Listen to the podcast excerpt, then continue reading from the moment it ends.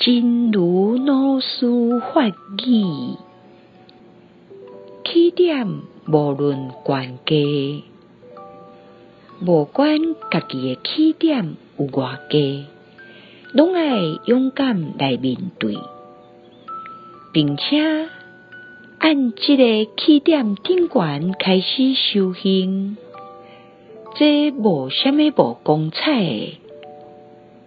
因为所有的生命，拢需要伫家己的起点顶面开始大步向前行。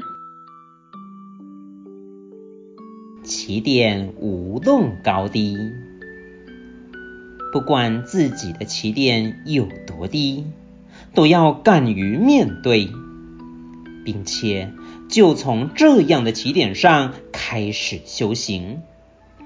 这没有什么不光彩的，因为所有的生命都需要在自己的起点上开始向前迈进。希望先生四季发育第二零九则。